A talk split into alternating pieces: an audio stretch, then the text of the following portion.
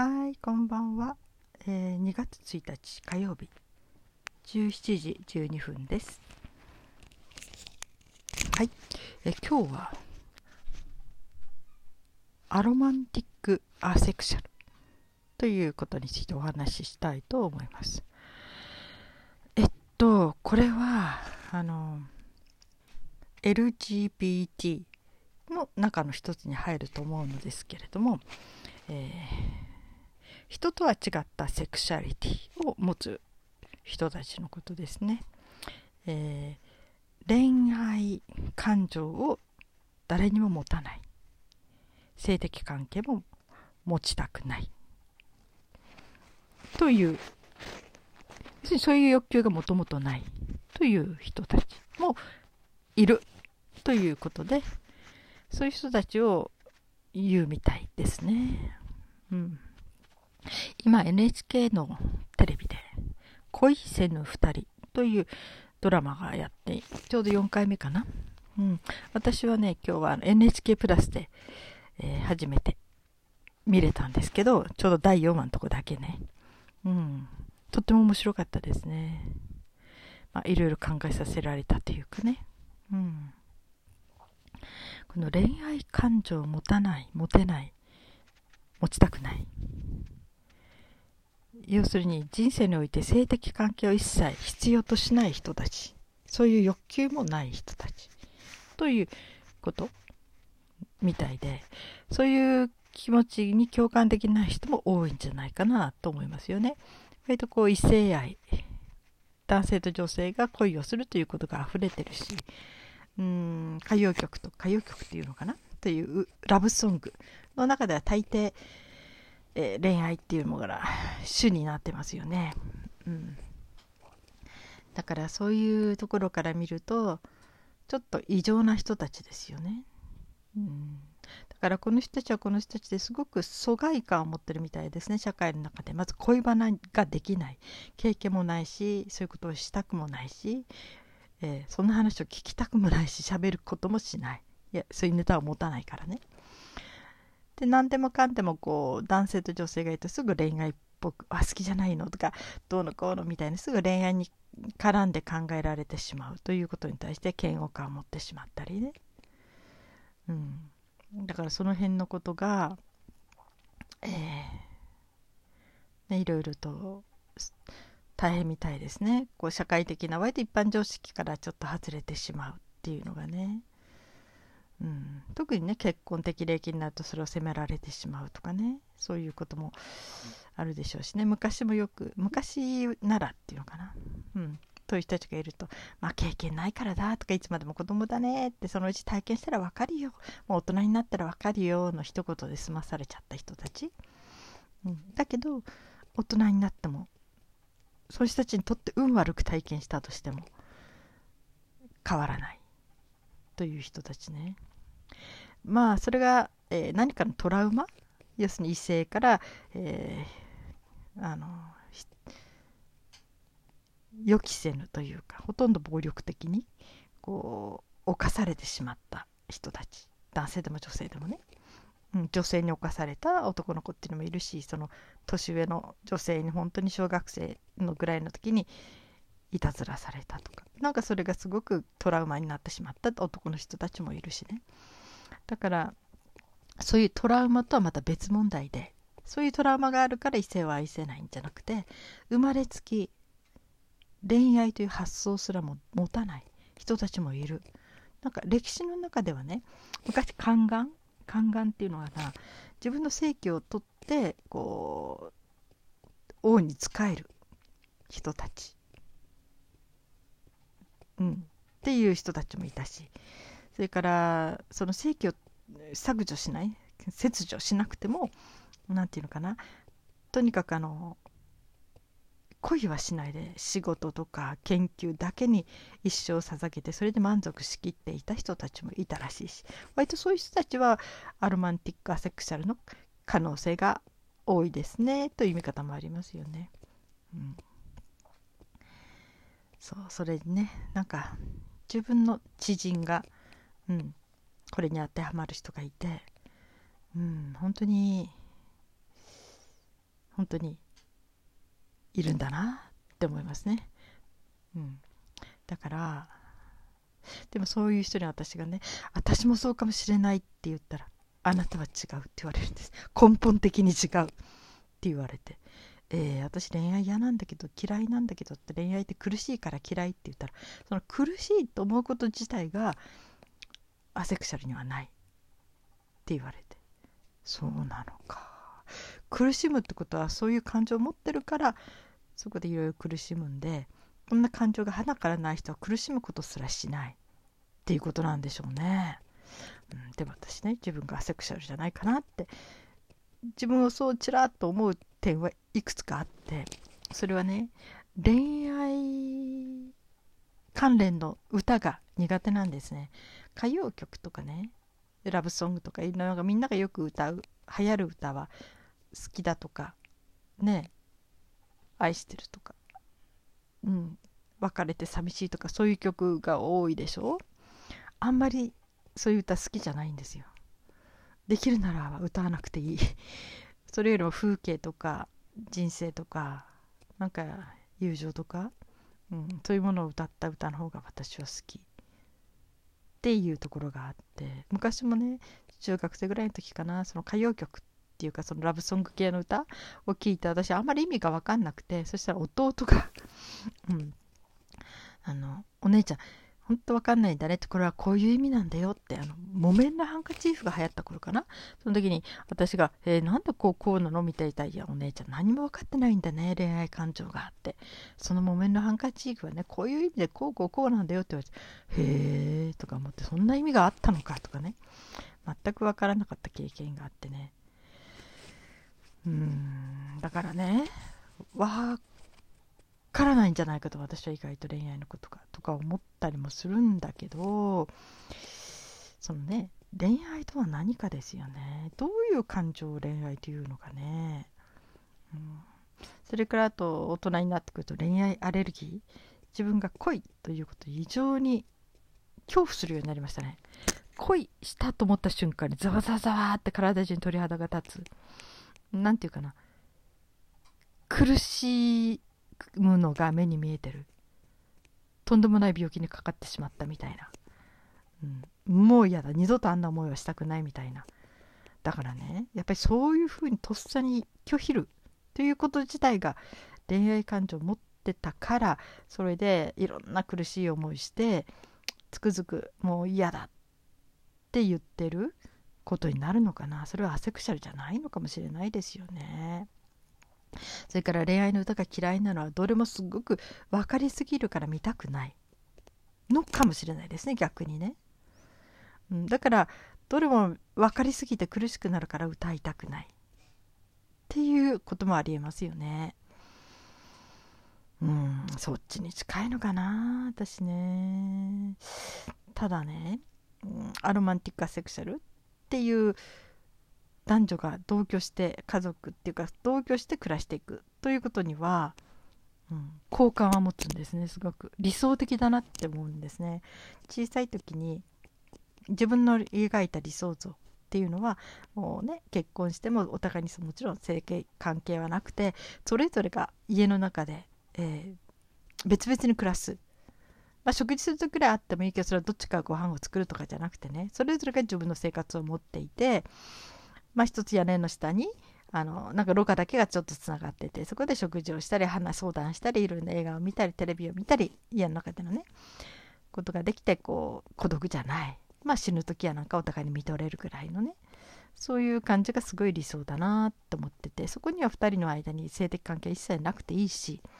どっちかが何かをする妻的役割夫的役割っていうのも花からないし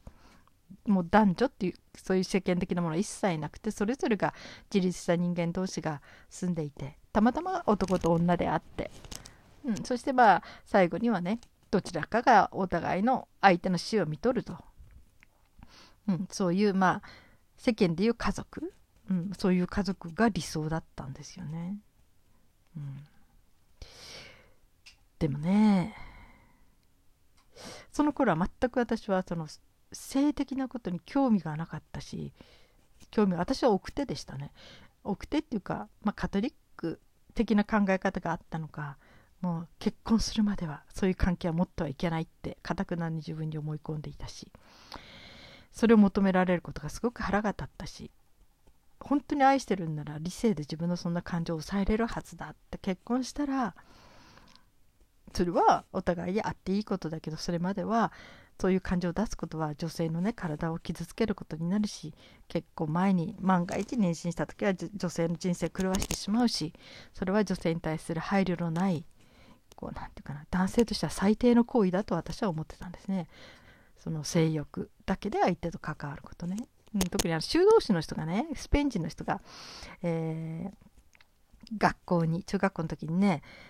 え、来てその時にみんなに話してくれて私たちびっくりしてそんな赤裸々な話を聞くのをね。だけど、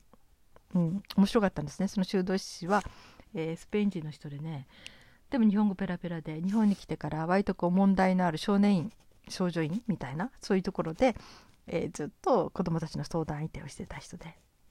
うん、もういろんな同性生活してた人たちとかねそういうような、まあ、問題を起こした後にねいや問題を起こす前か。なんかそういう人たちの相談も乗ったし。でその時にその人が絶対婚約しても体は許しちゃいけませんよ女性はって言われたんですよ。もう男性にとっては、まあ、すごい汚い言い方するけど女性の体は便所だってトイレと同じだって、うん、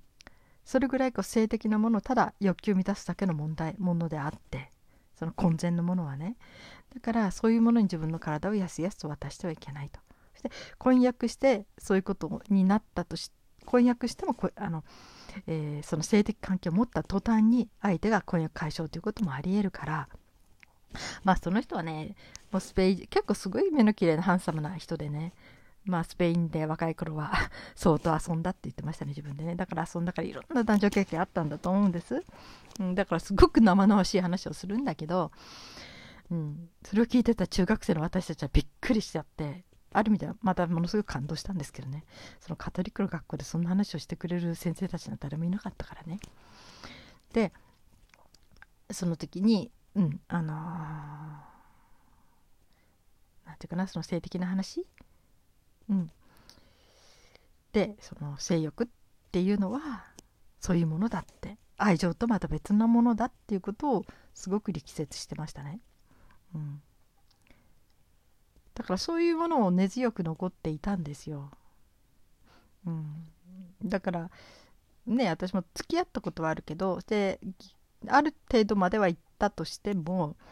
えー、ていうかなそれ以上はいかないようにいつも自分で拒否していたと相手に理解してもらっていた。だけど相手は理性ではわかるけれども気持ちでは納得できないって言ってましたね。なんか今になるとよくわかるんだけど、うん、である人は私はそうやって何人かの男性とお付き合いしたけどある人は、うん、だいぶ別れ別れてからかだいぶ経った後に偶然会ってその時にいやもう二度とあの頃には戻りたくないってあんな苦しい思いはもう二度としたくないって言われて。ああそうだったのかとか思いながらね。うん。私があまりにも理解なさすぎたなとは思ったんだけど。うん。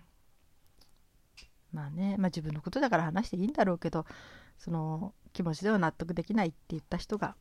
結局はもう自分で自殺しちゃったんですよね。最終的にね。でその時になんで私はあんなにかたくなだったのかなって思ってね、まあ自殺したのはそれが原因だけじゃないけどね。なんで受け入れてあげれなかったんだろうって。でもその時の自分には無理だったですね、うん、考え方が全然違ったしね、うん、要するに体を渡すことイコール何て言うのかな。相手の支配下に入ってしまうとか何、えー、て言うのかな、えー、こう全てそこでうん、略奪されるという発想しかしてなかったですね。そしてそういうことを望む人を自分勝手な人という発想しかなかったですね。性欲って男の人にはあるらしくて。それを結婚するまで待てない。女性を大事にできないっていうのは本当の意味での愛情がないんだって思い込んでたからね。うん。まあ今は別物だとは思えるようになりましたけどね。本当にあの頃の私はねもう性欲なんてなければいいのに誰も。まあ子供産むことは必要だけどそしたらもっともっと誰とでも友達になれるし面倒くさくなくて済むのにって思ってたんですよ。だからそれ考えたら私ちょっとアロマンティックアセクシャルだったんじゃないかなって思うんですけどね。その素質はあったんじゃないかと。うん、で今62歳。まあ子供も生まれて2人いてね。まあ、結婚も30年以上続いて、うん、まあいろいろな、まあ、酸いも甘いもというか経験してきた私が今どう考えるかというとねアロマンティックアセクシャルいるでしょうね。そういう人もねいるのは知ってるしで納得もできるんですね。そういう人たちの考え方ああいいなっても思うんです。すごくすがすがしいなって。なんかそういう関係のメリットはねこう何か大切なものを最後まで大切にできる気がしちゃうんですよ。要するにお互いに尊重すること、うん、男女が性的にこう統合されてしまうということはどっかで甘えがものすごく出てくる。お互いに対するね。その中でお互いにこう大事にしなきゃならない人格。硬い話になるけど人格というか相手のもっと本当に持ってるそれぞれの、え相入れない性質とか、ね、女性特有男性特有のいろんなことすらもなんか曖昧にしてしまう、うん、なんかそこら辺がねなんかわがままと何、えー、ていうのかなむちゃくちゃなこう自分勝手さ、うん、なんかそこを履き違えていってしまうくらいの統合力っていうのがあるのかなってうん。思うんですよね。だからそれがいいくいけば例えば夫婦ね。はもう次の日までには必ず仲直りするっていう夫婦がいるとかね。どんな喧嘩してもそのね夜でやなんかだろうお互いの統合付き合いの中でそこで解消してまた一から朝を迎えられるみたいな。そういう話も聞くし。でもね ねいろんな人を見るしともう全然そんな簡単なもんじゃないなって思ってきてるしね。特に日本はねもう子供が生まれちゃった後でセックスレスっていうのは50%以上。本当にもう世界的にも最下位から何番目ぐらいでしょ？日本人のそういうことはね。もうある程度年齢になったらお互いにそういうことをしない、うん、のが普通みたいな感じですね。うん、うちの母はね30何ぼだ？結婚した時が30くらい？で父が578だったのかな？でも母はね、えー、結婚前のことにはすっごい潔癖だったの。けだったんだけど結婚してからものすごくもう何て言うかな自然っていうのかもう父とはもうずっと本当に87歳になっても、えー、そういう関係があってうん。なんか父にはいつもご苦労さんとか言われてたらしいんだけど、うん、なんかママを抱いてると冷蔵庫抱いてるみたいだって冷え性だから。なんかそんな話も明らかんと話してくれたりするぐらいね、うん、そういう感じだった。であの父がその気遣った母の体を気遣わなくて済むように母はね3回手あのお腹を切ってるんですね。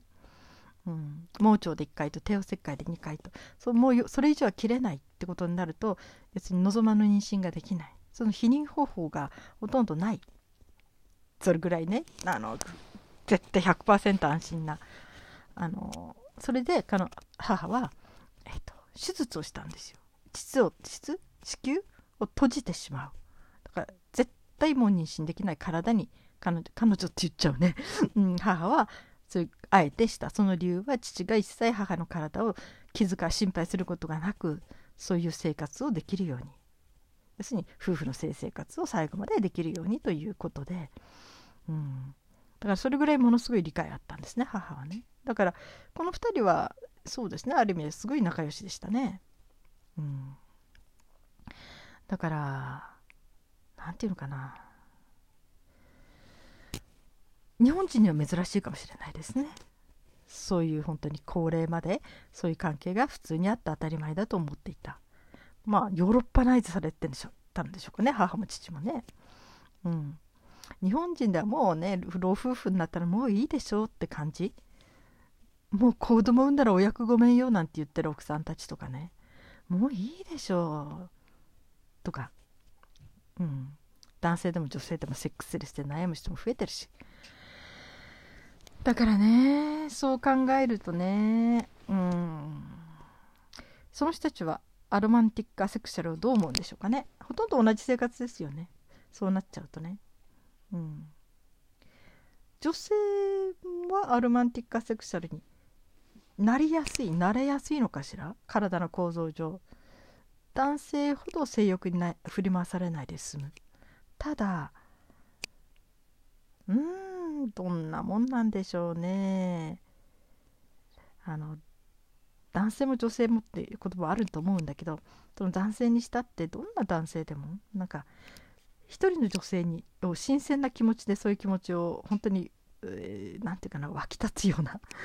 うんエキサイティングな気持ちを持ち続けられるのは3ヶ月。これは何だっけテストステロンというあの脳から出る物質の関係らしいんだけどだからどんなに愛し合っていても大体その時期を過ぎるともうお互いに何、えー、て言うかな。出会った時のような新鮮さでは相手を求められない。あと残ってるのは夫婦としてのこう穏やかな慈しみと。ねそんな感じ？うん。だという話も聞きました。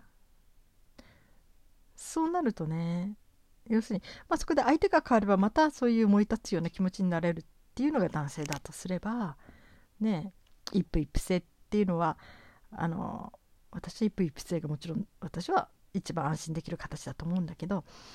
うんまあ、男性にとってはどうなんでしょうね。で一夫一夫制で、えー、最初の3ヶ月が終わったら実質的にはアルマンティックアセクシャルなんでしょうかね。結婚生活ではね。実質的にはね。うん。ただねまたそこで外からの刺激があれば、えー、恋愛感情とかそういう気持ちを持てるっていう意味ではアセクシャルとは全然違いますけどね、うん、ただ生活の形態だけ見るとそういう生活になっていく人たちが多いんじゃないかな。そして妻との関係はもう二度とあのような感情は持てない、うん、ということではアセクシャルと似てるかもしれませんね。その彼の自分の奥さんにだけはモテないみたいな。そういう関係になってったとしたらね、うん、まあいろいろありますけどね。ただ本当にこのアロマンティックアセクシャルっていうのは、えー、みんなが知ってもいいことですよね。この言葉。そういう人がいるってこと、うん、要するにその人たちにこうセクハラをしないようにもうね要するに普通の男女的なものを押し付けたり勘ぐったりいろいろ言い言い立てたり彼女や彼にとってみれば一切自分たちにももう全く関係ないことそういう何のそういうもんなんとかな想像されてることの元になることは何もないのに。騒ぎ立てられるっていうのは本当に迷惑なことですよね。だからそういう人たちもいる。それは幼いからとかねウブだからとかね本当に坊やだからとかそういうことじゃなくて本当に生まれつきそういう性質の人もいるということをね知るっていうことも大事ですね。私その人に質問したことあるんですよ。どういうふうに恋愛感情ってわからないって全くわからないっていうからその人が動物が好きだったのでねその動物であなたが大事に可愛がってるねその動物がね他の動物そのねとすっごく仲良くしてねあなたのことを全く見なくなったらうん、ちょっと寂しいかなって言うから、うん、それに似てるかもしれないねって恋愛でその誰かがね誰かと付き合ってで自分のことを忘れていくってやっぱりそこに独占欲っていうのかなああ言ってしまうっていう自分が置いてかれた寂しさというかなんかそういうだからそうやって彼女に説明する時はいつも彼女が大好きにしてるペットを引き出して少しは感情を理解してもらったりもしていましたね。うん、まあ長くなりました。でもね、このテーマを今ね、面白いですね。NHK のドラマで取り上げてるのはね、真夜中みたいですね。うん。だから、まあ NHK プラスでは見逃し配信っていうので4つ目で、えー、第4話今は今無料で見れてるのと NHK プラスに登録すればね。あと Amazon プライムの方では500円でレンタルできるのかな？まあ、いずれ全部見てみようかなとも思ったりね、してますけどね。なんかすごく興味深いです。この小説を読んでみたいなとも思いますね。うん。まあ最終的にいろんな人たちがいるってことはみんな知っといた方がいいですよね。うん。その LGBT はなんだっけ？レズと G, G ゲイト？LGB B は？バイセクシャル T はトランスジェンダー、うん、というそれぞれの人たちのことについてもそしてまた、えー、アルマンティカセクシャルという人たちのこともそういう人も実際に存在するってことは知っておくことはうん。大切なことかもしれないなって思っています。なんかすごい話が長くなってしまいました。なんかこのことについて語ったらいくらでも語れちゃいそうな、私の中でもまだ解決してない問題なのでね。はい。えー、皆さんはどうお考えになるでしょうかね。はい。今日は、うん。火曜日？2月1日、明日、明後日節分ですね。うん。ネットスーパーで明日の夜に、あ、明後日の昼までにやっと間に合わせれたので、そこで、えー、恵方巻きにするネタが我が家に届きます。うん。恵方巻きって手作りでいろいろすると美味しくって楽しみです。はい。皆さん今日もお疲れ様でした。そして今日も生きていてくださってありがとうございます。それではまた明日。